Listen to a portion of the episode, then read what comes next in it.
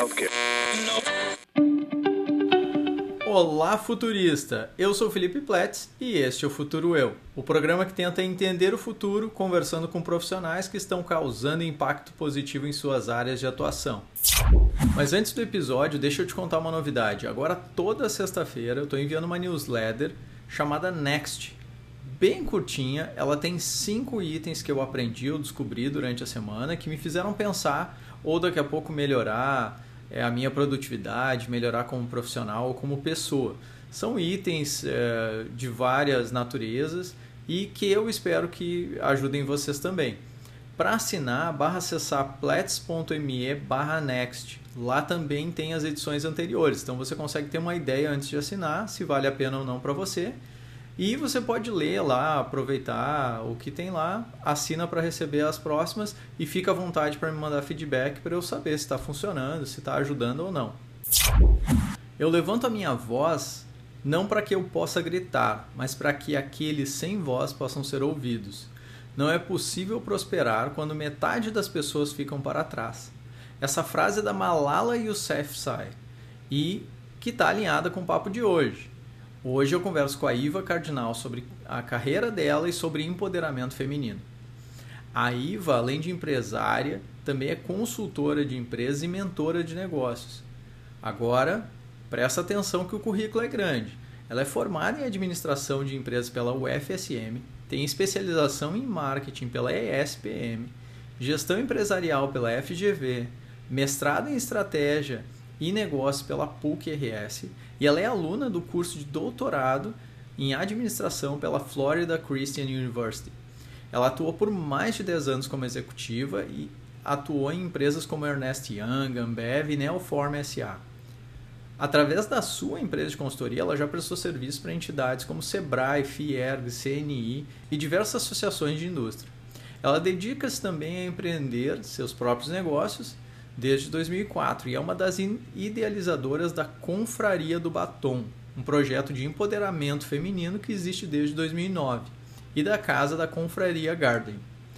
E esses são sobre esses tópicos, sobre toda essa carreira dela e a questão da, do empoderamento feminino que a gente vai estar conversando hoje aqui no programa. Eu espero que seja tão inspirador para vocês quanto foi para mim bater esse papo com a Iva e aprender tudo que eu aprendi com ela aí nesse episódio. Então, agora curta a entrevista com Iva Cardinal. Iva, seja muito bem-vinda ao nosso programa. Muito obrigada, Felipe. Um prazer estar aqui contigo. É, o prazer, prazer é todo meu. E para começar, Iva, eu queria entender um pouquinho melhor como que tu te desenvolveu ou te encontrou como empreendedora? Como que começou essa veia empreendedora para ti? Então, Felipe, eu vim de uma família uh, com um pai bastante empreendedor, né? Então, desde pequena eu sempre escutei muito né, a importância de uh, se ter um negócio próprio, inclusive arriscando, é, é, se dedicando muito à sua ideia, tirando ideias do papel. Então, eu sempre tive, apesar de ter iniciado a minha carreira profissional como trainee de uma multinacional e ter passado muitos anos trabalhando numa carreira né, CLT, eu tinha a vontade de ter um negócio próprio. Então, em 2004, depois de muitos anos como executiva, eu decidi dar esse passo, né? Tirar uh, uma ideia do papel e literalmente empreender. Então, a partir de 2004 é quando eu tive a primeira empresa, a IC Brasil, que tem, existe até hoje, né? Que é uma empresa de consultoria. Então, foi o meu primeiro passo empreendendo e desde aí não parei mais, né? o bichinho né, do empreendedorismo te, te morde, é difícil retornar a um trabalho mais uh, certinho, assim, né? É verdade, é, ver, é, verdade. Eu... Tu que o diga, né, também. Eu que o diga, é, eu, eu concordo plenamente com isso. e, mas uma coisa que me chamou a atenção, olhando o teu currículo, é que tu estudou bastante, né? Muita, assim, a gente tem aqui gestão empresarial, administração, é, como que tu consegue levar essa vida acadêmica? Como que isso se, se encaixa na tua trajetória como empreendedor e qual é a importância disso para ti? É, isso é uma coisa que eu acho sempre muito relevante, né, Felipe? Isso é um incentivo uh, todos, assim, desde literalmente meus filhos, é, as pessoas que são clientes, as confrades, né, que daqui a pouco a gente talvez entre nessa questão da confraria, uhum. é, a todas as pessoas que eu convivo, a importância de estar tá sempre buscando conhecimento e de todas as fontes, não apenas as fontes formais, né, de, de academia, mas a gente está sempre ligado, aprendendo com as mais diversas pessoas, fontes, livros, enfim. Uh, eu sempre gostei muito de estudar, então eu sou formada em administração, daí eu fiz pós em marketing, em gestão, tem algumas coisas no meu currículo formal, que tem pós em negócios imobiliários, enfim, tem um monte de coisa. Olha aí! Mas é que nem aparece, se for contar tudo tem. Uh, mas tem o mestrado em administração, atualmente eu faço doutorado em, em administração também.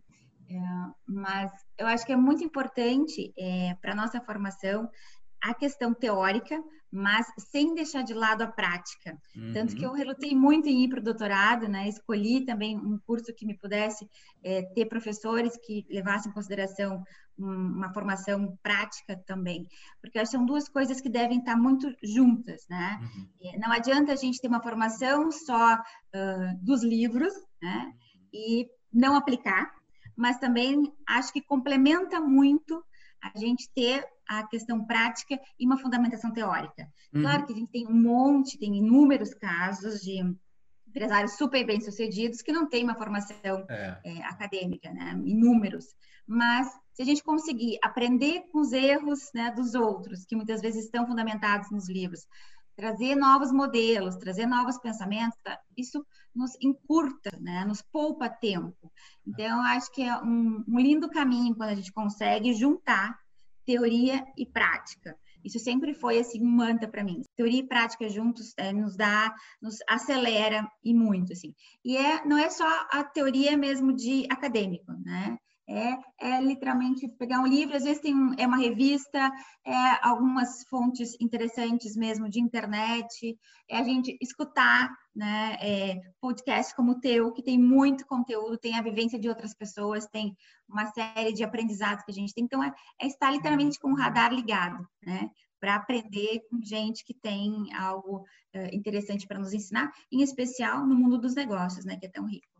Eu, eu acho isso uh, fantástico e é uma coisa que eu sempre é, falei muito também para as pessoas ao meu redor, a questão da importância do, do estudo, né, para a gente se desenvolver e conseguir ir agregando diferentes partes e às vezes eu entendo pelo menos que às vezes não é uma questão linear, né? Então talvez é um estudo que tu faça que que no momento faz sentido para ti, e mais tarde não é a carreira que tu seguiu, ele pode ainda corroborar, contribuir com ideias que tu não teria se não tivesse passado por aquele estudo, né? Isso está cada vez mais uh, importante, né, relevante, porque muitas vezes as pessoas vêm de uma carreira hoje completamente diferente, né? Isso é muito comum hoje em dia das pessoas é, virem é, até certo ponto como é, advogadas, de repente trocarem completamente, vai ser consultora de estilo, vai uhum. ser, enfim, né, mudam radicalmente e tudo que ela aprendeu na vida até aquele momento servir como impulsionadora para uma é. nova, né? Então é, isso é muito rico, isso é realmente muito rico para novas escolhas, né? O que tudo que te trouxe até aqui pode te impulsionar para outras escolhas, para outras para outros momentos, né? Então isso é incrível, assim, que pode te trazer de novidade, de, de novos pensares, de te fazer um profissional realmente mais mais rico, né? É verdade. Às vezes é um diferencial competitivo, né? Com certeza, com certeza. E eu queria saber um pouquinho mais, então, tu falou antes da Confraria do Batom, né? Ela surgiu, então, em 2009, é, como eu falei no início do programa, mas eu queria saber um pouco mais como que surgiu a Confraria do Batom, qual era o propósito inicial, ele se mantém, é o mesmo propósito até hoje? É, e até juntando isso que a gente estava comentando, né? Porque se for pensar a minha trajetória, né, como executiva, ela vem eu passei por área de auditoria, por área de negócios internacionais, estratégia, enfim. E a minha empresa atual, eu trabalho com mulheres e com empoderamento feminino. Então, é, se for pensar justamente né, a minha formação original e a minha experiência né, profissional, não tem diretamente a ver com o que eu trabalho hoje, né? Mas eu acho que foi rico para chegar até aqui. Uhum. É, então, a confraria ela nasceu em 2009 e foi de uma maneira, de maneira muito despretensiosa, assim, era eu e algumas amigas que queríamos nos reunir e trazer conteúdo né, de qualidade, de novo, né, a importância da gente estar tá, é, bebendo em outras fontes, talvez não as mais formais, mas é, estar preocupada em trazer informação, em discutir informação de qualidade, foi com esse intuito que a confraria começou. É, então, a ideia era realmente tá ali as amigas reunidas e aproveitar essa reunião de amigas para ter alguém uh, expert no seu assunto conversando conosco. E aí, gostamos dessa dinâmica, começamos a nos encontrar com mais frequência, criamos alguns grupos de assuntos, né, que seriam tratados nesses encontros. Isso foi criando uma certa formalidade, uma certa frequência. Então, isso acabou virando um projeto que, passado alguns anos, virou uma empresa, né? E aí uma organização maior, formatos mais estruturados de, de encontros, virou uma marca registrada, é, virou site, daí começou a ter realmente uma estrutura, né? E hoje, passados-se 11 anos, aí sim, literalmente, de um projeto, de, um, de encontros informais, né? sem pretensão de se tornar né, uma empresa. Ninguém pensava que naquele momento, lá em 2009, a confraria se tornaria uma empresa. Era realmente amigas reunidas. Né? É, hoje, ela é realmente uma empresa, é, com uma, uma, certa estrutura, enfim, é o meu negócio principal. Né? Eu fiz em 2017, eu fiz uma transição de carreira. Até então, eu mantinha as duas coisas em paralelo. A minha empresa de consultoria, né, forte, atuando fortemente, era meu, meu principal, minha principal atividade, viajando literalmente pelo mundo, né, porque era uhum. a minha atividade é, era com consultoria de negócios internacionais. E a confraria brincava que era meu projeto do coração, né? E em 2017, com um processo de mentoria, com muita terapia envolvida, enfim, é, eu fiz uma transição. Eu transformei o plano B em plano A. Então, transformei a confraria do batom aí sim numa, em, em algo mais estruturado, mais forte. Aí veio a casa da confraria como um complemento a esse projeto, um complemento importante a esse projeto. Uhum. E aí a confraria se transformou em algo realmente mais um pouco mais robusto, né? E hoje é o principal negócio, junto com a casa da confraria. Então hoje eu trabalho com uma coisa que não tem nada a ver com o que eu trabalhava anos atrás, né? Com negócios internacionais, com estratégia empresarial, enfim, com auditoria, como eu já trabalhei e tal. E me sinto muito realizada. Né? Então, mas aplicando todos os conhecimentos aí que eu vim né, claro. né? acumulando nesses anos de estudo, de experiência. A base realmente da compraria é isso, né? São mulheres reunidas e conteúdos de qualidade sendo trazidos para esse público feminino, é, basicamente. E quais são as atividades, uh, os, os serviços que a confraria oferece hoje em dia? Nós temos um clube, né, de, a gente chama de um Business Club, que é um, um grupo de, um clube de filiação, são as mulheres que têm mais interesse em tratar assuntos relacionados a negócios, né? Então, elas pagam uma mensalidade, em contrapartida, tem benefícios relacionados à temática de negócios, que vai desde é, encontros presenciais, agora encontros é, online para tratar de é, assuntos pertinentes a negócios. Então, tem, inclusive, a Larissa, né, que teve aqui contigo uhum, uhum. já no teu podcast, é uma das nossas é, palestrantes, o próprio Cris, enfim.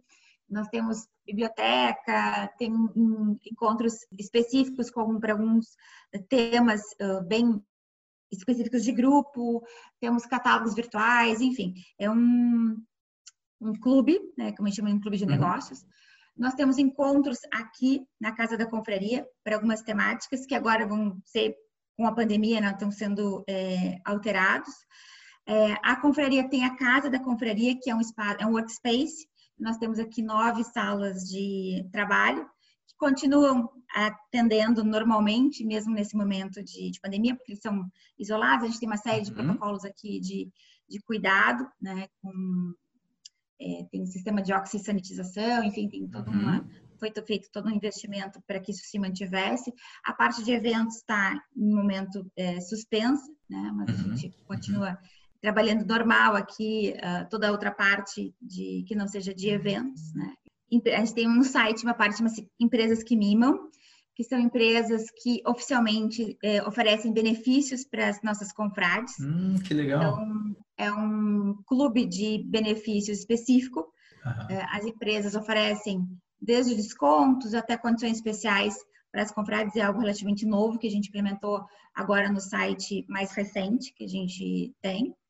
É, o nosso principal evento de networking, o Vai Lá e Faz Networking, ele aconteceu já 40 edições presenciais, ele está sendo lançado uma versão online desse evento, que agora em julho já deve ter a sua versão online, assim como o Business Club, também é para o dia 15 de julho, mais ou menos, deve ter a sua versão online, também uma terceira versão.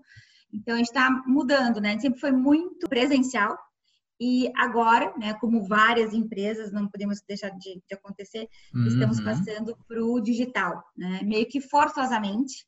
Né, é, já deveriam ser dado esse passo.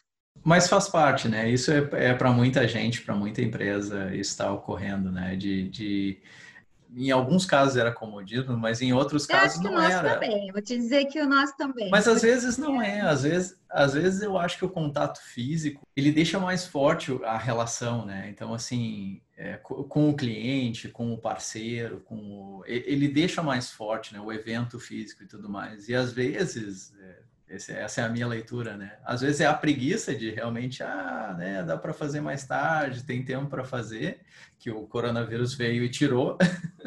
No, no nosso caso, a gente, a gente tem um DNA, a confraria tem um, um DNA, que isso a gente, inclusive, nós, é, a gente está tendo um cuidado é, nessa migração do online para o presencial, a gente está tendo um cuidado de hum, tentar, dentro do possível, manter. É, porque, por exemplo, nós tivemos, fizemos uma opção, tá? nós chamamos o, a gente chama de conselho né, da confraria, para discutir isso. E nós optamos, por exemplo, por não ter lives.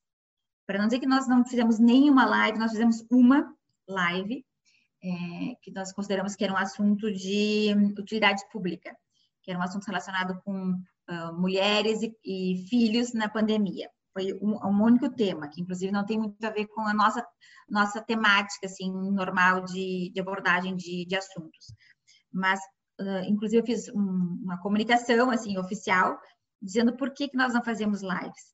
Porque achamos que não tem o jeito de ser da confraria, porque é, nós temos no nosso DNA um estilo de acolher e de receber as pessoas nos eventos. Então, é, os nossos eventos têm uma, um horário marcado, o palestrante ele se prepara, ele entrega um conteúdo com começo, meio e fim. Uhum. Ele, a gente sabe quem são as pessoas que estão ali, a gente enxerga as pessoas que estão ali no nosso evento presencial. Então, a gente faz uma abertura, a gente faz com que as pessoas se sintam é, acolhidas, senão todo mundo se apresenta, a gente divide em grupos. Então, isso faz parte de um evento da confraria. E o que, que acontece? Numa live, é da, da, nossa entrega de conteúdo, numa live, uhum. que seria um jeito tradicional de todo mundo hoje em dia, né, entregar uh, conteúdo, o que, que acontece? É, as pessoas passam por ali, né? Então, é válido, né? Obviamente, eu participo de lives, mas no ambiente Confraria do Batom não tem muita, gente, muito a ver com a gente, porque as pessoas estão passando por ali, entram, saem, uhum. o palestrante começa, cai, e não tem uma entrega né, consistente, entra uma pergunta, e uhum. fala, enfim. Uhum.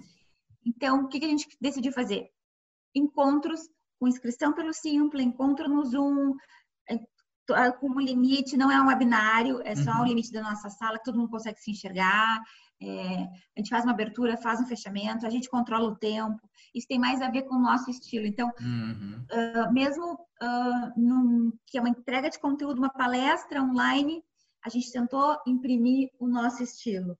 É, no Business Club Online, a gente tentou levar coisas do que é o Business Club presencial mesmo para o online. Então, a gente tenta ter esse uhum. cuidado de levar para o presencial, para o online, perdão, uh, um pouquinho do que é o nosso estilo no presencial.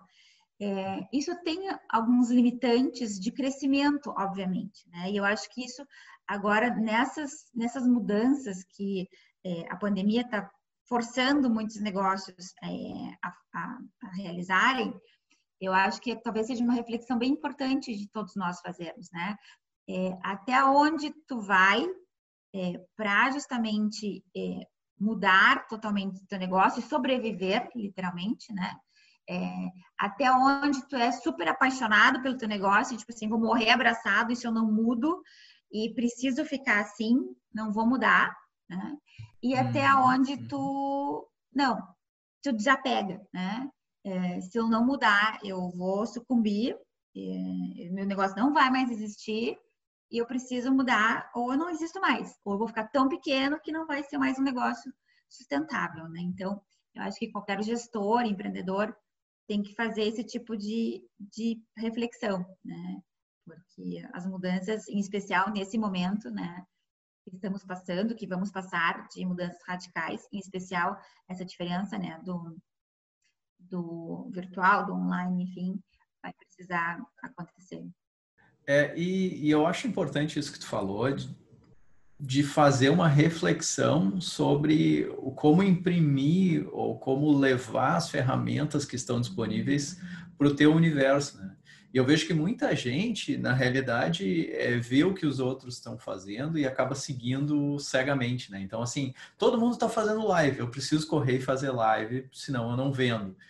É, todo mundo está no, sei lá, TikTok eu preciso ter uma conta no TikTok e fazer live ou sei lá os videozinhos lá do TikTok uh, que eu nem sei direito como funciona, mas enfim. É, as pessoas... é, então tá bom. Então me sinto mais, mais tranquilo. Eu não... ainda não. É, mas não... de repente se tem a ver né, com o meu negócio ou com o teu, a gente tem, tem que saber. Exato, né? exato. É, um, é, é, uma, é uma questão de tu entender as ferramentas, né? É, é, claro que assim tem o lado da diversão, entretenimento. Então, assim, se o Facebook te serve como entretenimento, Instagram, ok, né? Posta tuas fotos pessoais, as pessoas postam e tudo mais. Mas como que eu levo essa ferramenta para o meu negócio, para gerar negócio, né? Eu acho que as pessoas elas seguem muito uh, o que os outros estão fazendo, sem parar às vezes para analisar como aquela ferramenta vai trazer um retorno e vai fazer sentido. Até é uma, é uma questão que eu conversei é, com o Christian no episódio dele, que é a questão é, da pessoa não sair fazendo o que os outros estão fazendo, porque isso tem um custo.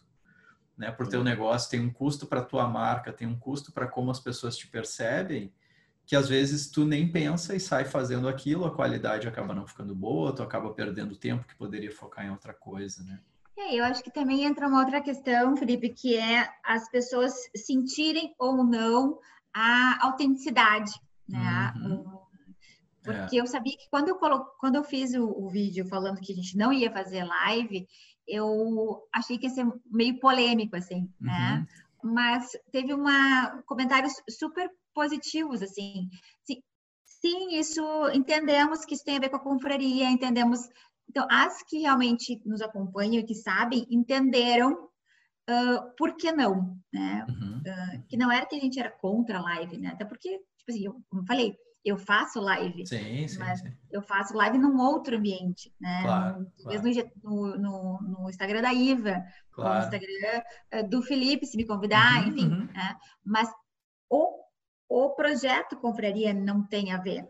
Sim, né? sim. Então, é a identidade... É, é, do muito projeto. mais saber é, o que que o teu público está esperando de ti uhum. como marca, né? Se de repente não tem é, e até que ponto isso nos atrapalha, né? Como como empresa, né? E como eu acho que é, é bem isso que tu comentaste, tipo, o que que realmente tu, tu é teu, né? Então, é genuíno, uhum. o que, que tu perderia como como identidade, né? é, em fazer ou não. Tipo, se eu fosse lá fazer TikTok e fazer umas dancinhas, umas dublagens, isso tem a ver com, com o DNA da marca? Sim. Ou não, né? É. Então, é, eu acho que a gente acaba tendo clientes mais fiéis, né?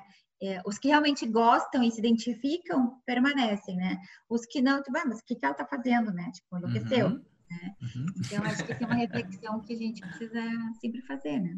É verdade, é, é importante. E falando em reflexão, eu queria te pedir para me ajudar numa reflexão aí sobre os 11 anos da Confraria do Batom. É, como tu falou, vocês é, começaram com um grupo de amigas se encontrando para trazer conteúdo, né? E, e, nesses 11 anos, o que mudou dentro da Confraria do Batom, na tua percepção? Eu acho que uh, tem algumas coisas que eu me orgulho de algumas coisas que não mudaram e de outras que mudaram, tá? Eu acho que uma foi justamente o senso de que passamos de uh, o que era um hobby, o que era algo, uma diversão, para uma empresa. E eu acho que isso também, para nossos ouvintes que estão tá nos escutando, é, pode talvez ser, ser, um insight importante, né? É, nesses 11 anos, quando a gente pensa, a gente pensar lá, o primeiro encontro era uma diversão, né? Era algo que não tinha nenhuma pretensão se a gente ia gastar muito, se a gente ia gastar pouco, é, qual era, o que ia ser amanhã, não tinha nem, era uma diversão literalmente, né? E as primeiras continuaram sendo diversão, né? Tanto que a gente brincava que, tipo, é, se gastava muito, era como se fosse um, literalmente um encontrinho, assim, uma festinha, né? Uhum, Entre uhum. amigas e tal. E quando ela começou a acontecer com muita frequência, inclusive quem me passou esse, esse insight foi meu marido. Nossa, que hobby caro esse teu, né? era eram encontros, né, que a gente jantava e, e vezes se dividia um pouco a despesa, enfim, e fazia lembrancinha, não sei o que e tal, e quando vira, né, sempre faltava dinheiro e o dinheiro saía do meu bolso, né? Uhum. Então era literalmente um, um, algo de diversão. E até que, e eu, mas eu gostava daquilo, eu sentia, e sentia que as pessoas que iam gostavam daquilo, né? Então eu me envolvia em termos de tempo, de dinheiro, é, de realização, inclusive, em, em, fazer aquilo. Então, literalmente, aquilo para mim era um hobby, né? Eu gostava de fazer. E até que eu fui me dando conta que poderia ser um negócio, só que era um negócio que começou a acontecer, mas acontecia no vermelho. Aí eu comecei a ver que poderiam ter oportunidades de termos receita, de ter em apoiar e, ser patrocinadores e ter outros ganhos com isso, né? até que foi caminhando para se transformar num negócio, demorou, né? Então acho que a principal diferença foi justamente essa caminhada, se transformar de um hobby até uma empresa e todo o aprendizado que teve e o amadurecimento, inclusive, principalmente, talvez meu, nesse, nesse sentido. Né? Então, levei 11 anos para ver que, sim, poderia transformar um hobby em uma empresa que dá certo, que inclusive se transformou na minha principal atividade. Então, só que aí, com muitos choros, lágrimas e suor, né, para que isso se essa transformação acontecesse. Uhum. Então, esse é um ponto, né? Transformar um hobby em uma empresa e a gente saber qual é o momento da virada. Uhum. Porque senão, se ela tivesse transformado, continuasse do tamanho que ela está hoje e permanecesse um hobby, eu ia estar tá falida, sim, né? Sim. Porque uh, ela tinha, em algum momento, ela tinha que dar literalmente a virada para que se tornasse algo uh, sustentável, né? Então, essa é, é uma questão, o um momento que tu precisa se dar conta de que é algo que tu realmente gosta de fazer precisa se tornar sustentável, né? Precisa uhum. se tornar ou não, né? Ou, ou se, se mantém como hobby, mas aí ela tem que ficar num tamanho específico e tu ter uma outra atividade que mantenha né, aquilo. Sim. Eu acho que Mas é um tem ponto. que ser é, e tem que ser uma decisão consciente, né? Porque às vezes a, a pessoa demora muito para se dar conta e acaba não vendo que está né, ou perdendo um, um ótimo negócio Uh, não, não só por ser um ótimo negócio em, em, questão financeira, mas também porque te dá satisfação, porque te ajuda no empoderamento feminino, que é um tópico muito, muito importante e relevante. Então, tem, tem todo esse outro viés, né? É, sabe que a, aqui em Porto Alegre, a gente foi das, das, das, dos grupos pioneiros. E muitos outros grupos surgiram no, no decorrer. E várias das, das, das, líderes desses grupos já vieram conversar comigo e eu converso de maneira muito eh, aberta, inclusive falando sobre esses aspectos, né? E alguns desses, desses grupos ou dessas lideranças pararam uh, no caminho, né? Uhum. Justamente por isso, assim, porque tem esse movimento, né? De até que ponto eu quero transformar o que eu tenho condições, o que eu posso transformar, né? dar essa, fazer essa, essa virada de chave, né? Que não é muito simples, mas que precisa ter um, um né? força de vontade, é, um planejamento, uhum. enfim, isso é, é, bem importante. Então, porque essa questão, eu até na, na própria consultoria, depois na mentoria, eu já, já acompanhei clientes que tinham essa questão, né, de transformar o hobby em um negócio. E às vezes a pessoa está tão empolgada com a questão do hobby e muitas vezes é um ótimo negócio porque ela observa que é um ótimo negócio porque ela gosta muito daquilo. Uhum. Mas o mercado muitas vezes não, não compra ou não paga o necessário para que aquilo se torne efetivamente um negócio lucrativo, né? Ou um uhum. nicho que seja sustentável né? por, por um tempo. Então, é, é, algo a se pensar, assim, é, um, é, um, é, uma pulguinha que tem que ficar atrás da orelha, uhum. é, quanto o hobby pode se transformar num, num business de verdade, né? É, acho que as, as mulheres que passaram também é algo bem interessante, né? Nós temos confrades que são é, participantes desde até o ano passado, quando a gente comemorou os 10 anos, a gente fez uma homenagem né, para algumas confrades que estão estavam literalmente no primeiro evento da confraria Nossa, e que, que se legal. mantém né, até hoje, isso é motivo de grande orgulho né, para a gente. E tem várias que passaram pela confraria e que a gente tem muitos depoimentos que, que nos enchem de alegria, de orgulho, assim, de como mudaram né, os seus negócios ou com pessoas por estarem conosco né, há muito tempo e, fazendo várias atividades conosco. Acho que também essa transformação das mulheres, empoderamento literalmente de várias mulheres que estiveram com a gente, que estão com a gente, também acho que é muito importante. E uma coisa que eu me orgulho muito de não ter mudado é, são duas, na verdade, que é esse DNA né, de, uh, ao iniciarmos, uh, termos essa questão do que é isso que eu tentei trazer aqui, né, da, da, do acolhimento, uh, de termos eventos com conteúdo e as pessoas serem acolhidas, da gente ter conteúdos de qualidade, da gente saber quem são as pessoas que vão nos nossos eventos, da gente ter o maior cuidado com o palestrante, com o tema e tal. Isso, independente de se é pequeno, se é grande, se foi há 10 anos atrás, se é agora, uhum. esse cuidado a gente tem o mesmo sempre. E o outro que nós temos quatro pilares de conteúdo, e esses quatro pilares se mantêm também há tanto tempo. E o principal deles é a independência financeira, e durante muito tempo as pessoas diziam, e é o que mais nos procuram, são onde tem os maiores, os mais, mais temas e tal, uhum. e sempre nos, nos diziam, ah, vai fica só com independência financeira, porque é o que mais as mulheres uh, gostam, onde tem mais eventos e tal. E eu digo, não, a gente tem quatro pilares, né? E os quatro são importantes. A gente sempre quis manter os quatro pilares, então também manter uh, quatro pilares de assuntos também é uma uhum, outra coisa uhum. que não mudou e a gente se orgulha disso. Legal. E quais são os quatro? É a independência financeira, que é o principal, sedução, beleza e bem-estar. Uhum. São pilares que eu acho que a gente acha que as mulheres uh, modernas, enfim, elas têm que trabalhar, estarem discutindo e, e abertas a, a ter informação desses quatro pilares para literalmente uhum. se empoderar e manterem as rédeas né, da, da, sua vida nos quatro. É, e como que está a situação do empoderamento feminino, na tua opinião, no Brasil nesse momento? Eu acho que a gente já, já caminhou muito, uh, Felipe, mas ainda tem muito a se, a se caminhar. Né? Acho que o Brasil, diferente de, de muitos outros países, né, se a gente comparar, enfim, com com outros tá, tá bem à frente, mas é, a gente tem muita coisa ainda. Se pensar em questão de, enfim, de violência doméstica ou é, diferença de, de ocupação de cargos de, de alta uh, posição nas empresas, enfim, sistemas, então, né, nem se fala.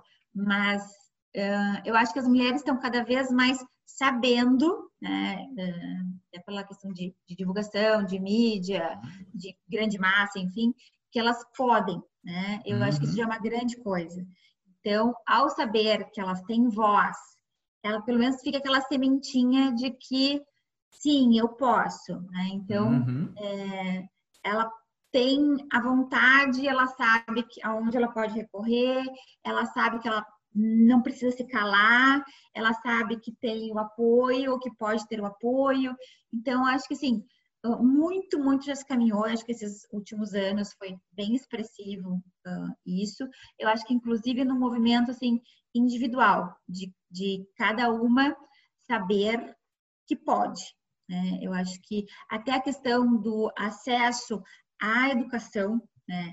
E eu acho que está muito relacionado o acesso à educação e a educação ligado daí à possibilidade de é, um acesso a postos de trabalho ou até de empreender, né? É, de, estar um pouco mais democrático o uhum. acesso né, a um novo trabalho ou de empreender né, em condições um pouco melhores, e, consequentemente, de uma condição financeira um pouco melhor, e a condição financeira está diretamente ligada à independência e ao empoderamento, eu acho que isso já vai gerando assim, um ciclo bem positivo. É. Né? Então, ainda tem muito para se caminhar, mas eu acho que assim, as primeiras portas uh, estão abertas, né? Uhum. E eu uhum. acho que isso uhum. é positivo já. Então, tem muito, muito, muito para caminhar. Mas, uh, e até por isso que um dos nossos pilares é a independência financeira, né? Porque eu acredito que, para mim, está muito relacionado a questão da independência financeira com o empoderamento. Porque, por mais que de repente tenha aí alguma crítica, ou que até algum, algumas das pessoas que estejam nos ouvindo discorde, e eu respeito, mas eu acho que dinheiro e liberdade estão muito próximos. Né? É. Uhum. E aí, quando a mulher tem eh, uma condição e uma formação, uma educação mais formal, e como a gente está falando antes, consegue é, se desenvolver, consegue ter mais recursos, ela, consequentemente, ela se empodera, né? E aí gera todo, isso vai é, reverberando na família, uhum. né, na sociedade, na comunidade, na sociedade, é, enfim. E aí todo mundo ganha. Né?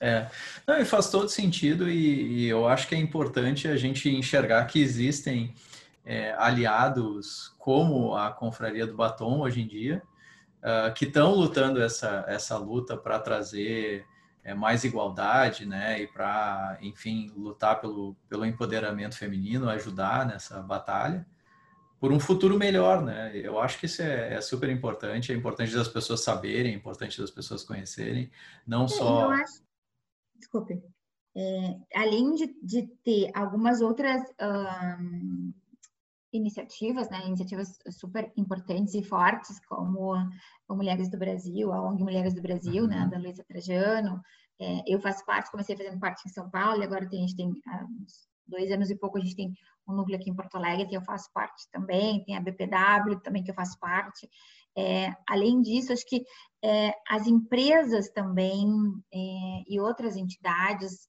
um, algumas sem fins lucrativos, mas as empresas em geral, acho que também estão olhando as mulheres com outros olhos. A, gente vê uhum. nas próprias nas comunicações, nas propagandas, na inclusão de cargos importantes, é, de ter, que a gente estava conversando antes com. Então, a gente tem visto, se não as mulheres, o poder feminino mais presente né, nas organizações, na comunidade. A mulher tem uh, estado mais presente, né? O poder da mulher, querendo ou não, ele, ele tem sido mais visto, né? E eu acho que isso é um caminho, assim, em especial é. nesse momento de um, rever, né? acho que querendo ou não, esse momento uh, de pandemia, né, de quarentena, daqui a pouco pós-pandemia, vai, vai, trazer também novas reflexões que passam, inclusive, por isso, pelo uhum. feminino. Uhum. Né? Uhum. É, com, com, certeza. E já que a gente está falando de futuro, Iva, eu queria saber então quem é a futura Iva. A futura Iva. Bem, a futura Iva é uma mulher que está em constante evolução. Assim, acho que a futura Iva é, uma, é um, uma mulher que a dia a dia muda, Felipe. Eu não tenho nenhum apego assim com, com o passado. Eu tenho muito respeito né, é, ao meu passado, a tudo que me trouxe até aqui. É, eu tenho profundo respeito né, a, a, de onde eu vim, a tudo que, que eu já passei, a, as minhas raízes, sejam elas família, experiências e tudo, mas eu estou sempre aberta e procurando o novo. Né? Então, mesmo nas questões mais um, simples do dia a dia, eu estou experimentando uma comida nova, estou experimentando algo uhum. novo na confraria, estou lendo uma coisa nova e tal. Então, eu tenho algumas premissas de eu sempre tive na minha vida planejamento, né, de dois, cinco, dez anos. Claro que essa questão de pandemia deu uma mexida, né? Ninguém estava esperando. Então, é, se pensar um planejamento meu mudou, né? Mas o que eu sempre digo é que eu estou sempre aberta, né, a coisas novas e, e, e diferentes. Então, se tu me perguntasse a IVA daqui a cinco anos, eu tinha é, algumas questões, como terminar o doutorado, a confraria sim estaria ali na questão do digital. Eu tinha um outro negócio que já, já vai ter mudado, que não não está mais no meu no radar de cinco anos, que era uma coisa muito presencial. Mas eu acho que tem uma questão que é uh, mudar alguns hábitos. Eu acho que um, a questão de família, para mim, vai estar tá mais presente. Eu acho que essa, esse novo momento traz uma reflexão sobre relações. Eu acho que a IVA do futuro, hoje me perguntando, ela está uma IVA muito mais preocupada com relações, sejam elas pessoais, profissionais e família, do que negócios, do que profissão, do que estudo. Então, eu acho que a IVA do futuro é uma IVA mais humana, é uma IVA mais pensando em o que, que legado eu vou deixar para os meus filhos, que legado, do que, que os meus amigos vão lembrar uh, de mim, que diferença eu vou fazer na vida dos meus amigos, dos meus funcionários. Eu, uma coisa que não estava prevista, eu coloquei na minha pauta, é um livro pensando nisso, de pessoas que não me conhecem, como é que eu vou deixar algo uh, de mensagem de vida. Então, a IVA do futuro tem mais um lado mais humano, assim, tipo, o que, que eu penso de deixar para o lado humano. Não tem a ver tanto com um profissional diretamente e um, uh, acadêmico ou uh, dinheiro nem nada, tem mais a ver com pessoas. Interessante, legal, bem é, é, bem inspirador e eu acho que é importante eu, esse feedback que eu vou te dar, que na realidade tu já está deixando muita coisa boa. É, eu assisti o documentário da Confraria do Batom, o link vai estar tá aqui. Eu sei que a Confraria do Batom é um, é, é um projeto muito legal e eu imagino que esteja tocando muita gente que já está deixando. Vai enriquecer muito mais com tendo um livro, né, trazendo mais conteúdo aí, com certeza vai enriquecer muito mais. Que bom, obrigada pelo feedback, Felipe, é importante. É porque eu sou, como se tu me perguntasse, sempre que me perguntam assim, uh, futuro, eu sempre tenho, daqui a cinco anos é pá, pá, pá, daqui a dois anos é tá, tá, tá, daqui a anos é tá, tá, tá. E uh, esses tempos eu estava pensando nisso, que tipo, uh, muda, tipo assim, daqui a cinco anos é pessoas. E até eu tenho que escrever, assim, um pouco, porque eu até gosto de abrir as minhas as minhas metas e objetivos e tal, mas abrir literalmente um pouco mais. Então, pessoas, que pessoas e como eu gostaria de impactar essas pessoas, né? Tipo, filhos, amigos, família.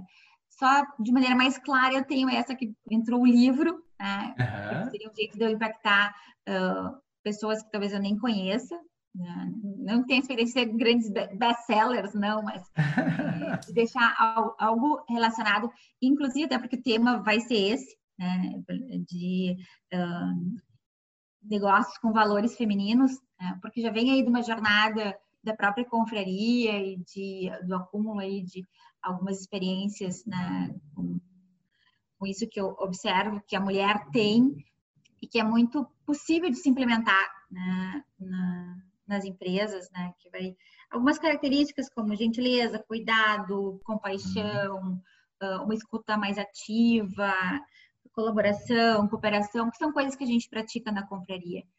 Então, organizar isso e escrever literalmente na, uh, num livro, e isso é uma forma que eu imagino que possa deixar como legado assim para o futuro, como uma mensagem, enfim, como alguns insights. Então, esse é um ponto que, digamos, está mais claro para mim, que é algo que a IVA do futuro pode deixar. Mas eu quero deixar assim, bem, ser bem prática do que, que mais que eu posso uh, contribuir. Né? Perfeito, e eu já vou deixar o convite aqui então para a gente fazer um programa quando tu lançares o livro. Sobre Ai, que chique, o tá, maior prazer já. fazer lançamento É tá. Uma honra, muito obrigada.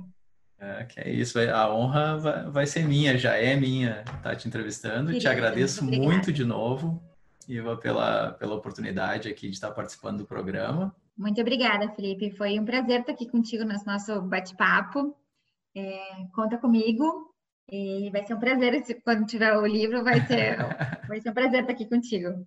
Perfeito, então tá. Os links, então, é, da IVA e do programa estão aqui no show notes do, do episódio, gente. Muito obrigado, até mais.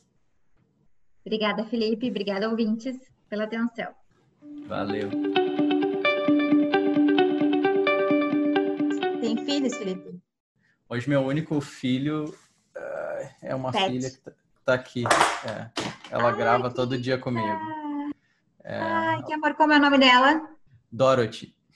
Que amor. Ela, ela foi contigo do Brasil dia. ou ela é canadense? Foi. Não, ela é brasileira, gaúcha. Ai, que amor.